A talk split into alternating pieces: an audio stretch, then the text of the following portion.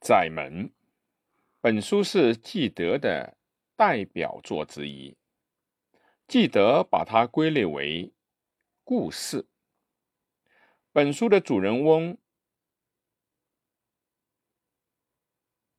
与其姊妹篇蔑视道德的人的主人公不同，那是一个否定上帝、追求生的愉悦的人。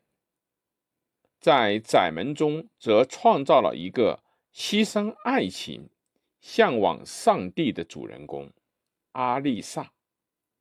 接触到上帝和人的主题，正是理解记得内心世界的关键。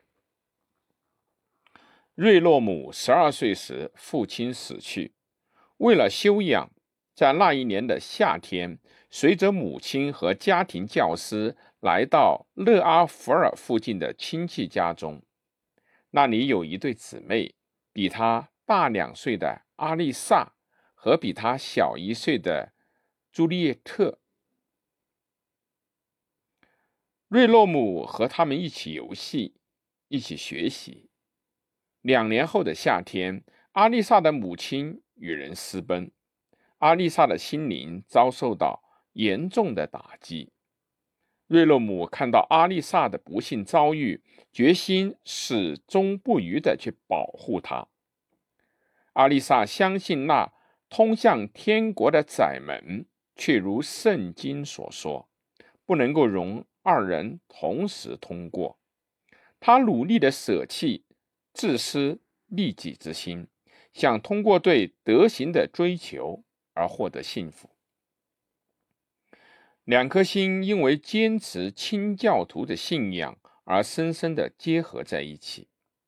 阿丽萨爱着瑞洛姆，因为他知道朱丽叶特也爱着瑞洛姆，便决定牺牲自己，使两人结婚。所以屡次的拒绝了瑞洛姆的求婚。朱丽叶特知道这种情况以后，便和一个丑陋的葡萄园主结了婚。然而，阿丽萨却仍然躲避现世的人间的爱，而去追求圣洁的灵魂的爱。在书信往来中和会面的时候，阿丽萨此心不变。后来，阿丽萨逃出了瑞洛姆的怀抱。离家出走，在巴黎的一个疗养院里面孤独的死去。他留下了几册日记，其中记录了他对瑞洛姆的爱和皈依上帝之间的内心痛苦。记得虽然非难阿丽萨的非人性的自我牺牲，但也对他表示了尊敬。清楚地说明了作家自己的苦恼。记得靠这部作品在文坛上建立了稳固的地位。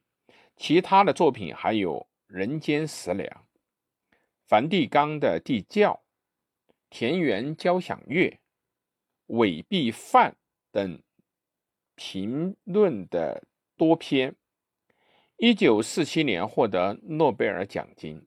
记得虽然有现代的良心和危险的蔑视道德的人的极为不同的评价，但这恰恰证明他是一个近代式自我的主人。